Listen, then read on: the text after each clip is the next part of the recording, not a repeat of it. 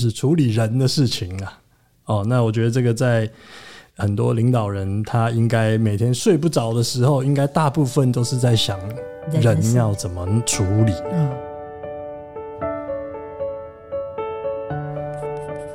你了解 CEO 吗？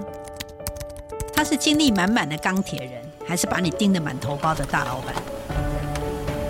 其实 CEO 也是人，你认识的多半是他成功的那一面。但你不知道的是他内伤的每一天，他们很叛逆，但更热血。今天不是来听老板说教，是来聊聊真心话，听他们思维转念的灵光乍现。我是黄丽燕，我要请问 CEO。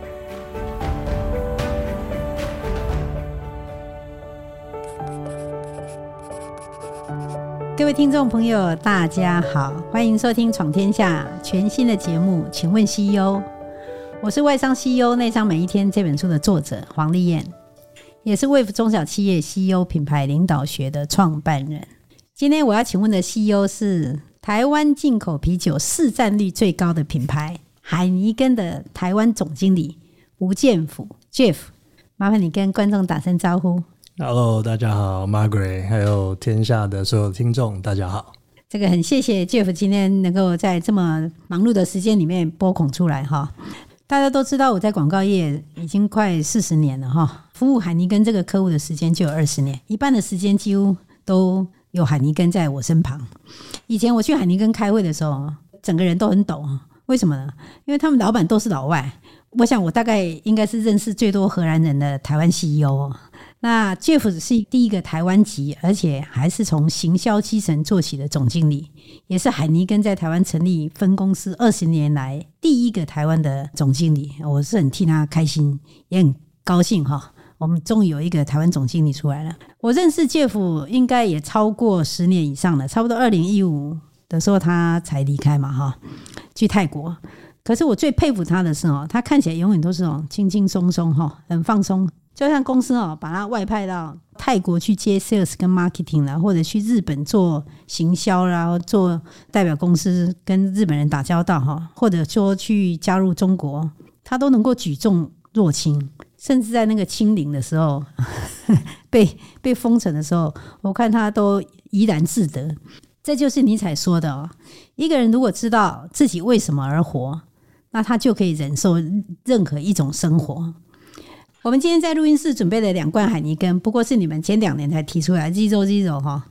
不过也提醒大家哈，理性喝酒，喝酒不开车哈，十八岁才能喝。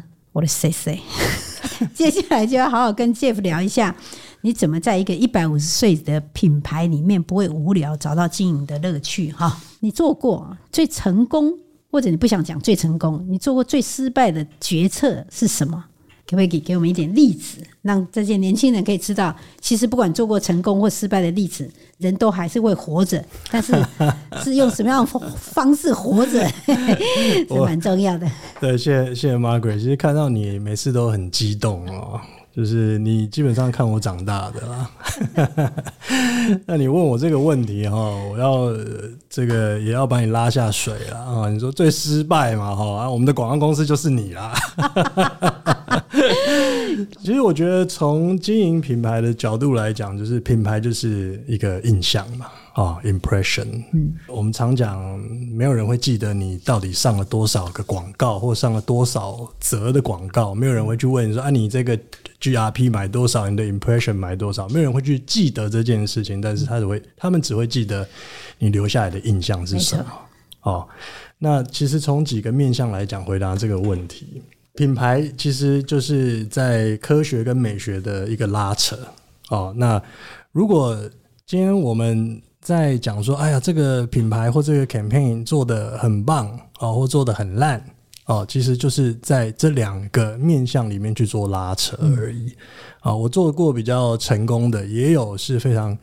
科学的方式去做的很成功的，也有很美学的方式去做的很成功的。那也有我所谓的失败，失败就是哎呀，这个做出来没有反应，生意要么就是没有影响到生意，没有影响到品牌的所谓的健康指数啊，消费者不记得等等哦。所以我的意思说，就是在科学跟美学去做拉锯。啊，嗯、有可能今天做的事情哇，很美学，美到一个这个放在美术馆里面才会被人家欣赏的。啊，但是它是一个品牌的 campaign，嗯，那一般的普罗大众或者是我们要 target 的消费者，他就一看不啦，哦，看不懂。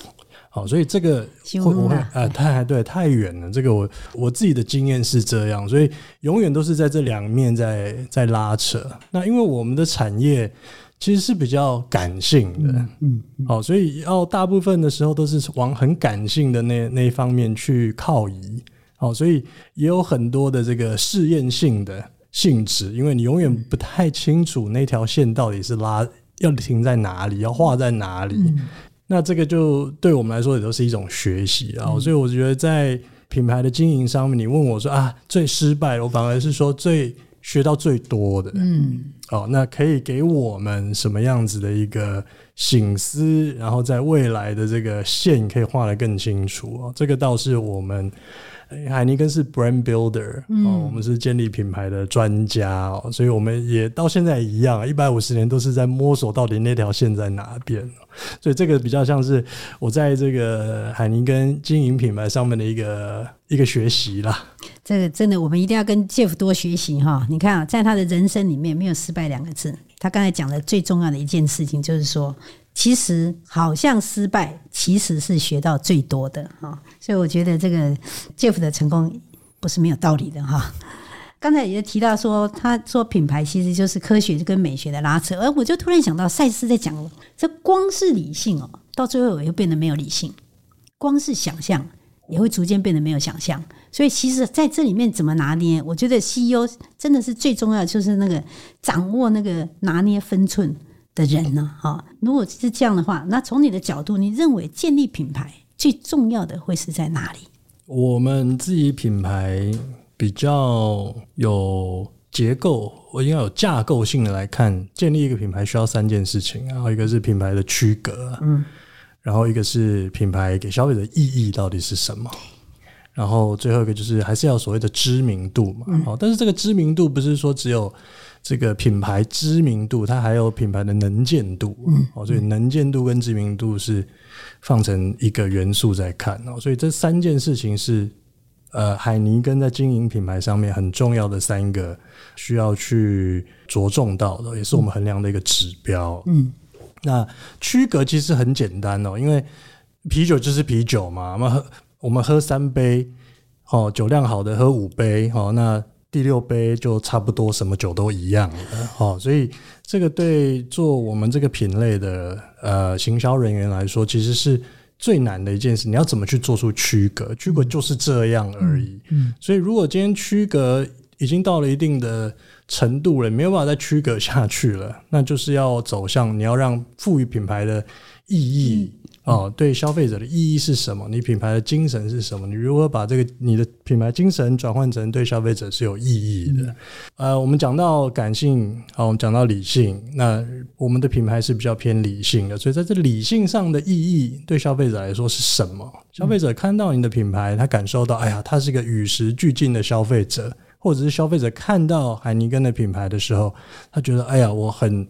高级哦，或者是我很有活力哦，就是它会给消费者某个程度上一种意义，这个意义是其他品牌没有办法给你的。那意义也是建立品牌里面最难的一环，没错。好，那知名度当然就是啊，我就砸钱啊，我就你要买很多广告啊，我就做很多活动啊，就是强迫消费者去记得你的品牌，但是这个的。差别就是这很容易被取代，消费者记得你，但是他到最后你没有什么区隔，你也没有什么意义。嗯，哦，那所以永远都是在这三个面向里面去谈如何建立，嗯，呃，一个好的品牌。这三项啊，我想应该都是缺一不可哈。那海尼根事实上在建立意义上面也做了非常重大的，让台湾人有很大的那个感受哈。我记得那时候我们做海尼根的时候，去那个 pub，很多人喝海尼根，一定要把那个海尼根的牌子弄到外面，就说：“哎、你们要看清楚哦。”我是喝海尼根的哈，我永远印象，我就永远忘不了这个东西。这样子，我就觉得说，哎，哦，原来品牌的建构就是要让人家到最后是说，哎，对不起，我在喝什么，就代表我是个什么样的人。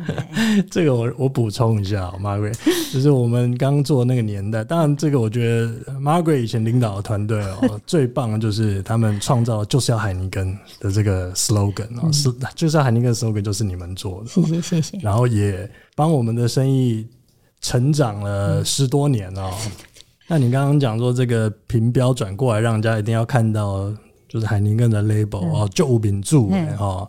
那后来发展到就是这个在中餐厅吃饭的时候，我们要消费者会把那个海宁根的瓶子转过来，要找这个背标上面有三个人头的哦。那这个我可以在这边澄清一下，因为有很多的消费者。我的客户啊，我们的消费者啊，我们的广告公司啊，我的这个亲朋好友都会问说：“哎，你后边有三个人头要较好啉哦，三个人头的比较好喝哦。”所以我觉得听众应该，呃，有些听众应该也会有这样的迟疑哦。我这边澄清一下，海尼根的酒都是一样好喝的。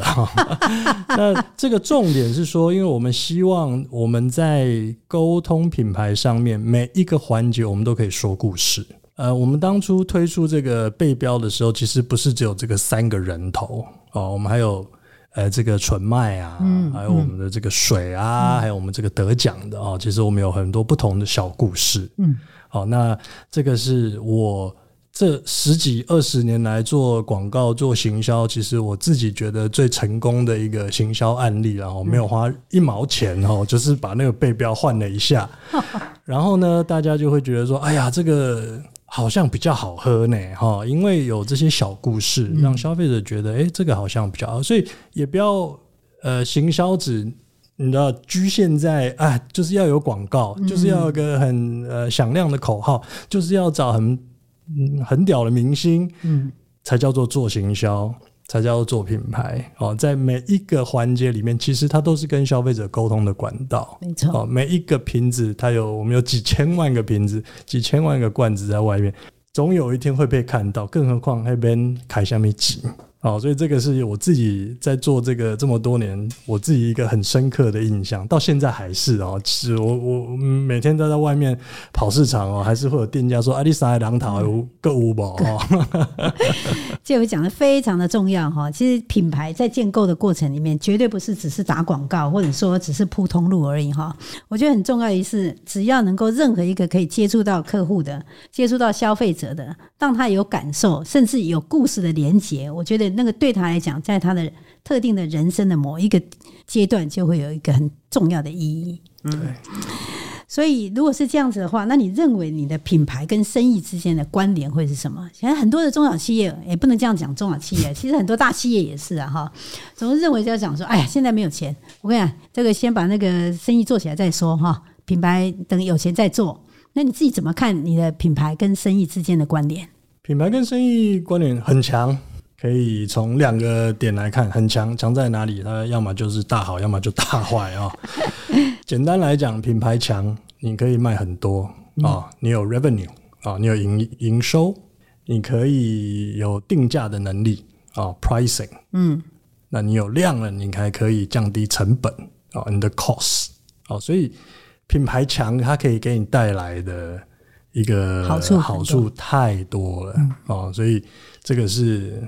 我们幻想最美好的一个情况是这样哦，那可是不好的地方哦，也不是说不好，我刚刚讲学习嘛哈，那又说哎呀，品牌健康指数很高哇，那品牌好棒哦，大家都知道，结果哎买不到，然后这个或者是啊消费者觉得很贵，买不起，这个就会让你去思考说，哎，你品牌好，那生意不好啊，买不到啊，很贵，没人买等等哦。哦，举例买不到。那你可能就会因为品牌的关系，会让你跳下去看说啊，为什么买不到？是不是你的供应链，嗯，你的供货有问题？嗯，是不是你的预估有差距？有差距。哦，那是不是你的通路管理执行哦，end to end，嗯，是不是有什么样的问题？嗯、所以这个就是品牌可以引起整个生意的一个生意链的一个改变，真的哦。所以这个是品牌跟生意。那强的品牌，消费者的需求高，我们碰到的状况了，我们个人在海宁根的经验，然后就是哇，品牌很强，呃，消费者的需求很大，说哦，我也要，我也要，每个客户都想买哦，我的经销商、我的客户、我的消费者，当业务的就很轻松了哦。我那时候就是运气好，就是我诶、欸，我品牌做了好几年，然后公司叫我去做业务。就去做业务了。啊！那做业务想说，哎呀，好紧张哦，没做过业务啊，还去做 key account 的业务啊，负责便利商店，哎呦，大客户哦，那时候便利商店一直在起飞嘛，结果去做第一个月，啊，那叫无聊哦，啊，单子就自己来哦，那刚刚哎，原来就是心力就厚啊，生意太好了，品牌太强了，品牌太强了，你根本不用跑客户啊。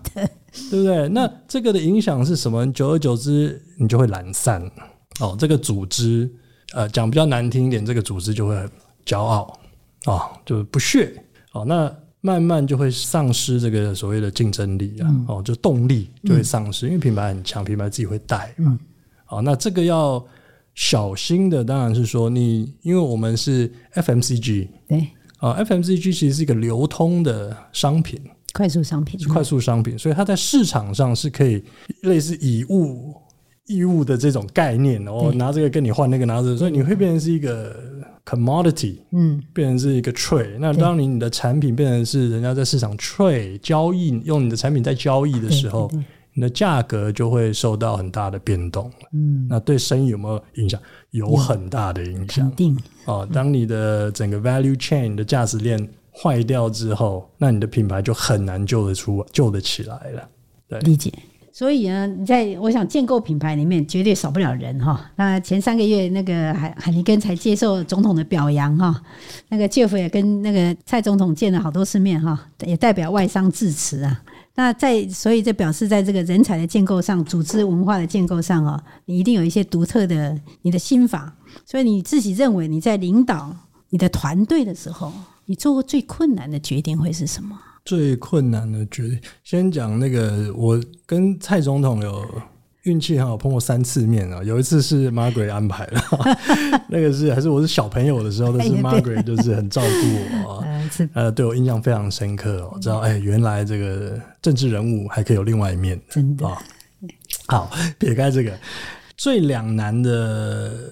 决定哦，身为一个一个领导人哦，嗯、最两难，我觉得就两件事情啊，一个是人呐，嗯，哦，就是处理人的事情啊，哦，那我觉得这个在很多领导人他应该每天睡不着的时候，应该大部分都是在想人要怎么处理啊，哦，大部分因为有好的人，他们就会帮公司达成目标嘛，对。哦，然后给公司很多的这个 future，对，哎。所以对我来讲，其实我我是怎么看哦？就是当我们在看人的时候，就是两个面向哦，忠诚度，嗯，跟能力。所以我的最难的决定都是在于，今天有一个很好的人，忠诚度非常高，跟公司好久哦。相信很多的老板哈，或者是管理阶层人都会遇到这样的问题。哎呀，老陈啊，以前他们帮公司赚的，打下了天下哦，我们不能忘啊。哦，忠诚度非常高，但是现在的能力跟不上时代啊。嗯，哦，所以这个我觉得是大家都会碰到的问题。肯定能力好，忠诚度低，那怎么办？哦，这个也是一个很难的选择。真的。哦，那当这两个人在你面前要让你选择的时候，你要选择谁？哦，我没有正确答案。我在做选择的时候，我还是会看潜力在哪里啊？他们还有没有潜力？可以开发，嗯，就算今天是一个老陈，他很有忠诚度，因为有忠诚度是最难买的，嗯，能力现在不足，他是不是有潜力可以去开发他的新能力？嗯、这个我愿意去给这些同事哦，这些员工再一次开发自己的一个机会，嗯，那因为我从这个在不同的国家工作过哈，嗯、那一样的。哦，无论是泰国、日本、啊中国，嗯、都是同样的面对同样的问题。嗯、哦，所以有能力没有忠诚度，有忠诚度没有能力，那你要看什么？你要看他有没有潜力在被开发。嗯啊，这很两难，但是看潜力是我的解决方法。哦，这个很不错，那也可以看得出来，这个 Jeff 其实是很厚道的哈。我们先休息一下，等一下回来。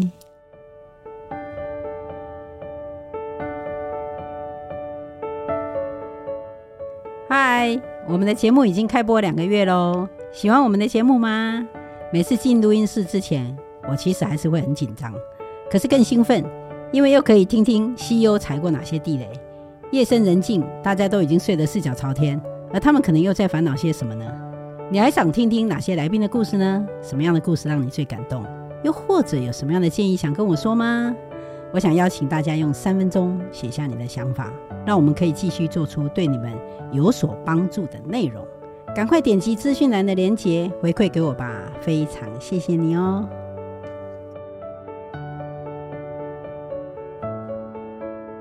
欢迎回到节目。今天我们邀请到的来宾是海尼根台湾的总经理 Jeff 吴建福。Jeff，刚才听你讲了好多，都觉得哦，真的跟你作业一定可以学习很多哈。那我想我们就不要讲那么硬的东西，我们来讲一点稍微软一点的东西哈。在人生上面哈，你自己觉得你现在做台湾海尼根总经理这个位置的哪一个部分是让你觉得会比较兴奋的？比如说，可能是。海尼根这个社会地位啦，或者说海尼根的这个，因为我想这个薪水多寡对你来讲应该已经不重要了哈。或者说，哎、欸，这个能见度啦，或者是哪一个？不管是哪一个，你自己觉得这个位置最吸引你，让你会希望在这个地方多所琢磨的地方会是在哪里？嗯，因为我是海尼根宝宝嘛。哦，就是公司二零零二，哦，Margaret 从头到尾都还没到尾，然后从没有没有到尾，没有到尾，都一路参与。对对对对。所以二零零二这个直营，然后到二零我二零零五加入，嗯，加入的时候公司还是非常年轻的公司哦，是是。哦人啊，甚至这整个系统啊，嗯、都还没有完全的建立起来，嗯、哦，所以。对我来讲，我把我自己当做是我从呃海宁跟台湾嗯哦出生的哦，所以对我来说这个太有感情了。从基层做起啊，我从这个通路，然后做品牌，然后做业务，然后最后做这个呃行销总监。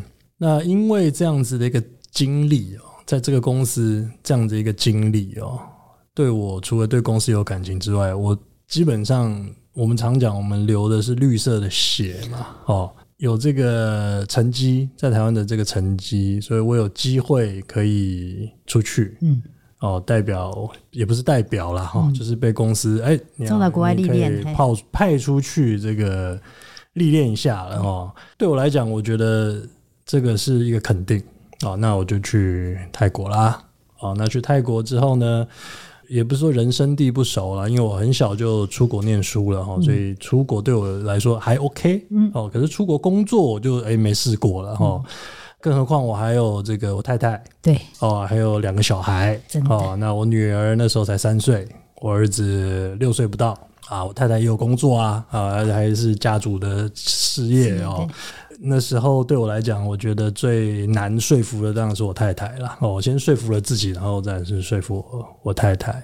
哦，所以太太很呃这个体谅的，后来好，那就放下一切这样子哦。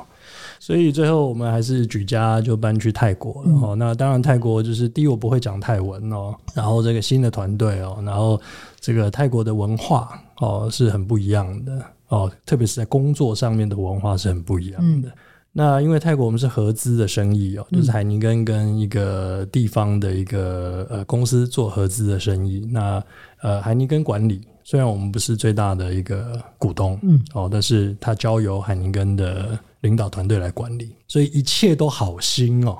哦，台湾不一样哦，台湾很新、很年轻的公司哦，然后这个管理团队都是海尼根自己找的，也是百分之百海尼根的，哦，所以什么都可以自己做决定哦。嗯、那到泰国就是哎呀，要要开董事会啦，哦，然后我又是这个公司的负责人呐、啊，嗯、然后呃很多事情我真的是完全一知半解哦。嗯、那对这个团队有陌生，团队又对我也很陌生，泰国人。有话都放在心里，不哦，真正的会是开完会才才开啦哦，所以这个是那时候我碰到很大很多的一些问题。当然，在这过程当中，我太太一直很很支持我啦。哦。那我就问他说：“哎，我要怎么样能够融入泰国的团队？嗯，怎么融入泰国的这个文化？”他说：“那你要去工作以外的环境去了解吧。”嗯那我就说哦，好啊，那就到处看啊，到处，因为我的工作刚好可以到处看嘛。哦，那其实那时候碰到一个点哦，就是太皇驾崩嘛，哈、哦，就太皇那个 Pumipon，对对对，哦，他过世哦，嗯、那这个举国要很悲伤，很悲伤哦。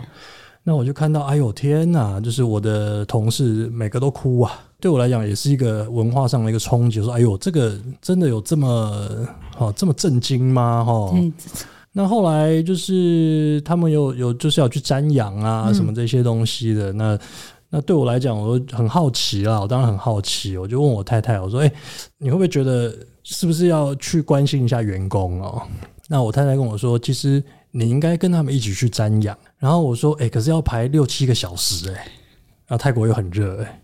哦，那他就说，如果你要真的进入到他们的文化，就是要这样做。你至少要表示一下，说你很尊重他们嘛。嗯嗯、哦，那我就你要我是很听我太太的话，才会这么成功。听我吹 没有啊，那个，所以我那次我就跟着我同事说，哎，我我问我同事说，哎，你们要去瞻仰，嗯，呃，太皇，嗯，我说我可不可以跟你们去啊？哦，他说啊，他说老板要。排很久哎、欸，然后很热哎、欸，三十几度、四十度哎、欸，然后都是在外面哎、欸。然后说没关系啊，我们就你就带我去吧。嗯，那我真正在泰国工作转类点，工作以外的跟人啊，大家对我的看法什么，是那个时候。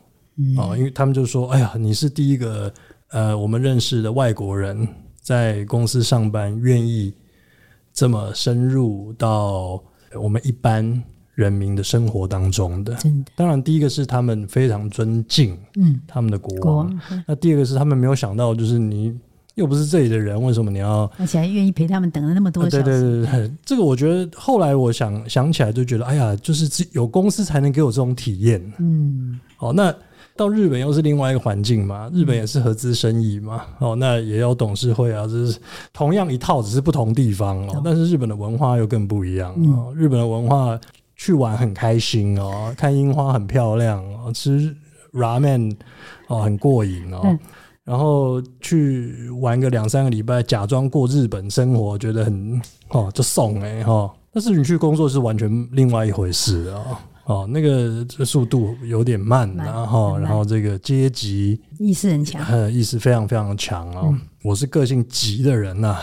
好，那我没有想到，哎呦，怎么还有比泰国更慢的哈？泰国人是非常轻松的啊，非常愉快的在上班跟生活。那日本就是很紧张哦，不愉快，但是动作还很慢的在生活，所以这个对我来说是一个文很大的文化冲击。台湾人以为自己很懂日本人，至少我是这么认为啊。你到那边工作，你才会觉得，哎，原来这个是这么一回事。嗯，这个也是在海宁根上班，嗯，可以得到的一种经验跟体验，也很有意思啊。现在回想起来，真的啊、哦。然后到到中国，我们也是合资生意哦，都碰到清零啊，碰到清零啊，碰到封城哦，在呃小区关了八十二天哦，这个是都是很好的体验。所以我然后我回来，然后就原来的问题是说，哎。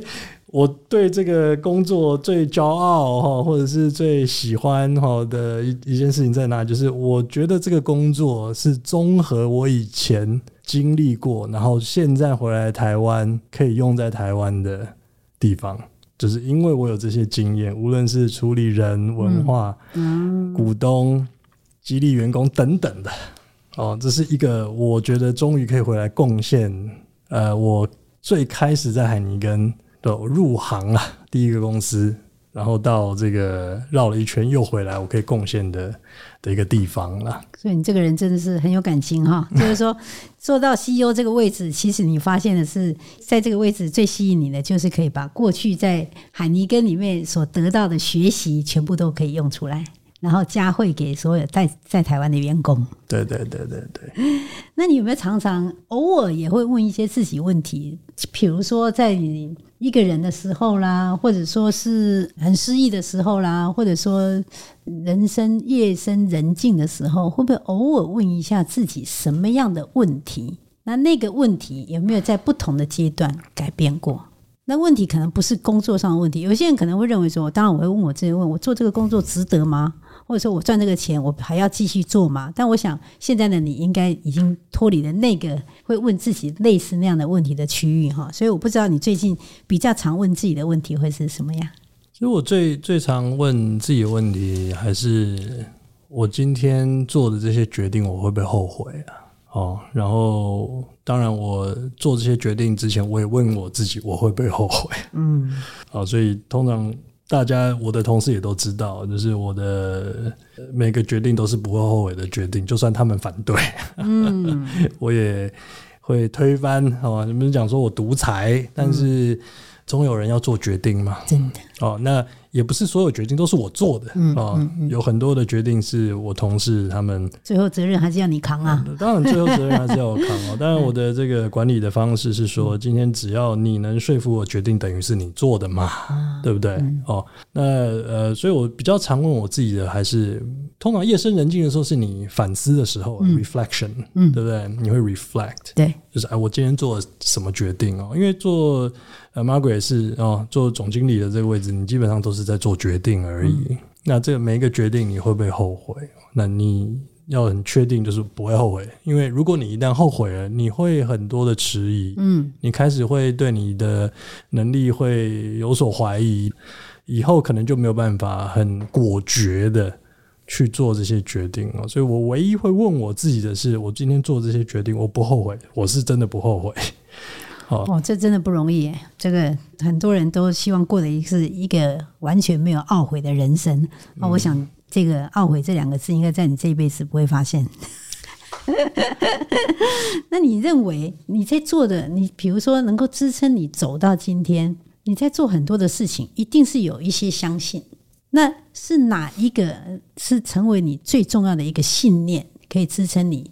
不管是面对到多大的问题，或者碰到一些机会，你懂得取舍，那是一个什么样的信念？在工作上面，当然可能讲出来你会觉得很好笑啊。在工作上面，我我是比较是不是信念，我也不知道。然后工作上面，我是会说这个做事哈要高调，那做人就低调一点。我觉得这个有很大的关系，是来自于我们就都台湾人嘛。嗯，哦，台湾人就是默默的干活。嗯。总有一天被人家看到，嗯，哦，我我还是有那样子一个观念哦，我是一直用这样的信念在公司做事的，嗯嗯，哦，那当然你会有一定的呃机会哦，是真的被放大到很多，哦。嗯，那我刚好有抓到那几个机会是，哎呀，你人家不知道你是谁，但是他知道你做了什么，哦，那我的运气很好是，是是我做了几件事。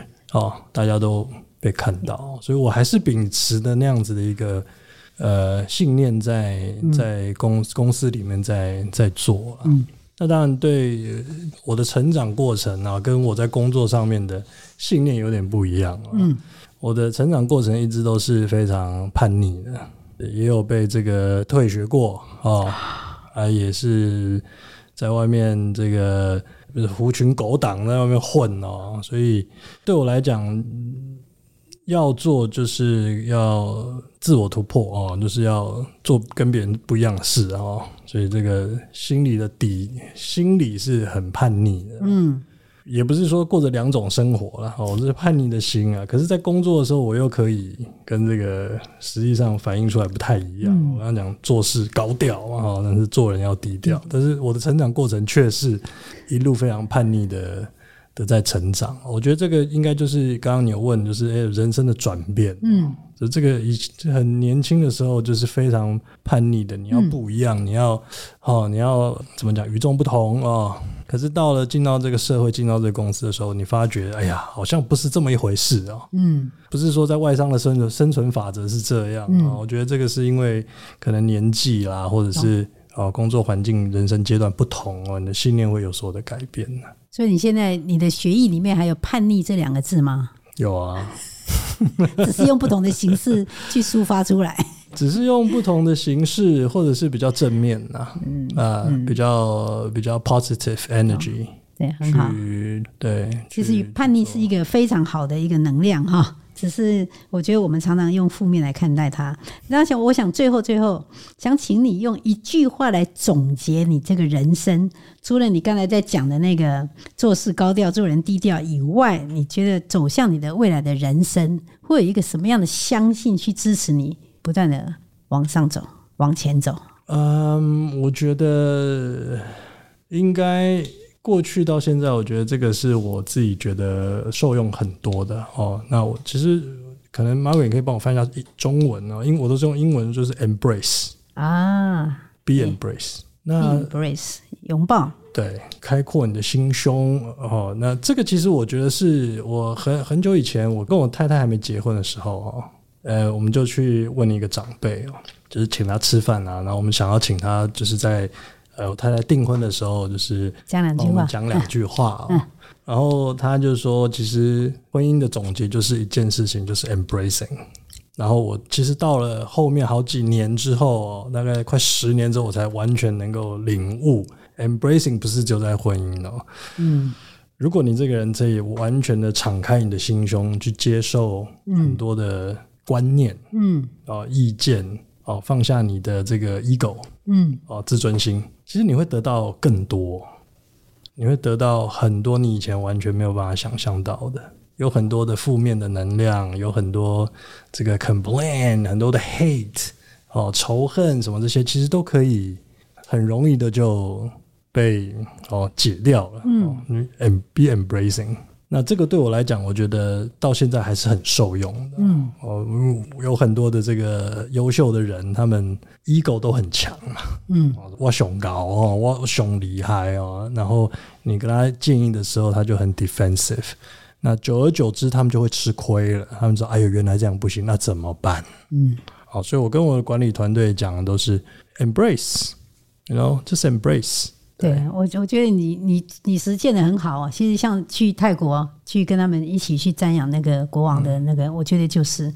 那我觉得很谢谢今天 Jeff 来参加这个。请问 CEO 的针对品牌跟领导还有人生的一个看法哈，我对 Jeff 是真的觉得很尊敬哈，他是一个举重若轻、泰山崩于前而色不变的年轻的 CEO 啊。那我现在也大概也可以了解说，其实他一直是用一种拥抱的心态，所以难怪他会总是欢欢喜喜的接受任何一个任务，而且是这么样全然的投入，所以才有办法让任务去完成，并且超越所有他同事或老板的想象。这个真的，我觉得是也让我今天有很多的学习，也当然也希望观众朋友也能够从 Jeff 身上学习这个 embrace 这个观点哈，这个是很不容易的一件事情，而且有很大的高度。最后，我们要来回复最近几个听众的留言。尤金义说道：“谢谢玛格丽特的，请问 CEO 第四集汽车大神，追随玛格丽特的脸书，知道有这一集节目，刚好最近工作上有些漩涡。”有些搁浅的状态，听到这一期的访谈，再度提醒自己莫忘初衷。特别谢谢玛格丽特的精准提问，带出很多养分超高的正能量。谢谢尤静义的第一篇留言，你的留言我读了好几遍，因为你让我们知道这个节目有达到初衷，对年轻人有所帮助。也很谢谢你的留言，对我也有起着肯定跟继续前行的勇气呢，非常感恩您。再来是另外一位不具名的听众说道：“想请问玛格丽特，为什么乐在工作可以工作到晚上十点、十一点都还那么 enjoy？因为我对目前工作并没有太大的热情。想请问，工作对你最大的意义为何？你又如何找到工作的成就感呢？”嚯，这一题真的是大哉问哎！那我听到你的问题，工作是你问题的核心，热情跟成就感是你想要的过程跟结果。我工作了四十年，换了四家公司，没有热情，压力大，没有成就感，我都经历过。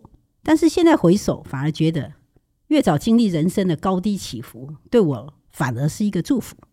工作是每个人这一生中避不掉的课题。我个人的经验主要在于两个：一个，我们有多认识自己。如果我们不是很清楚自己想要的或自己擅长跟兴趣的所在，那么就算你换一百个工作，也换不掉自己。第二个是你对你存在的独特跟价值，你有多了解跟多相信，那这就会牵涉到你后面你对工作的设定是游乐场、是战场还是其他。当你对世界的设定是游乐场，每一件事情你都会觉得好好玩，每个人都是玩伴。但当你对世界的设定是战场的时候，每个地方都要小心一点，就怕踩到地雷。旁边的人不知道是敌人还是战友。那自己说到成就感，在你认识的自己、相信自己的独特跟价值的时候，你就会单纯很多。因为定义成就感就会来自你的内在，而不是外在的世界。而如果你的成就感来源是不断的去增加的薪水啦、老板的肯定、业绩的成长或升官的速度，这些都是外在的世界，没有办法受你控制的结果，你就很难有成就感。但如果你定义成就感是在每一天或每一件事情经过你都会变得更有价值，那这就是你可以自己就决定了。你可以看到，可以感受到，也不需要他人认知，你心里会有数的。工作是不等于自我存在的价值，也不是唯一的生存手段。但是透过你对工作的不喜欢，去找到你的喜欢；通过在工作上的开心或成功，去找到你的兴趣跟擅长。在你更了解你自己后，热情就会像星星之火，让你在工作中不断的去展现那个价值，并且创造你自己有感的成就。希望我自己过去经历跟学习对你有所帮助。祝福你一切都好。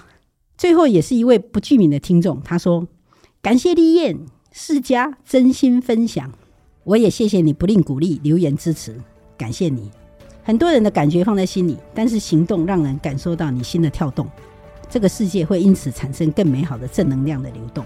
你的每一个留言，我们都很珍惜，非常感谢听众的聆听跟回馈。我们节目的更新时间是每个月。”第二和第四个礼拜一的下午四点，请听众朋友要追踪闯天下。若是你有什么问题，也想请问西优的话，都欢迎留言给我们。下次见喽，拜拜。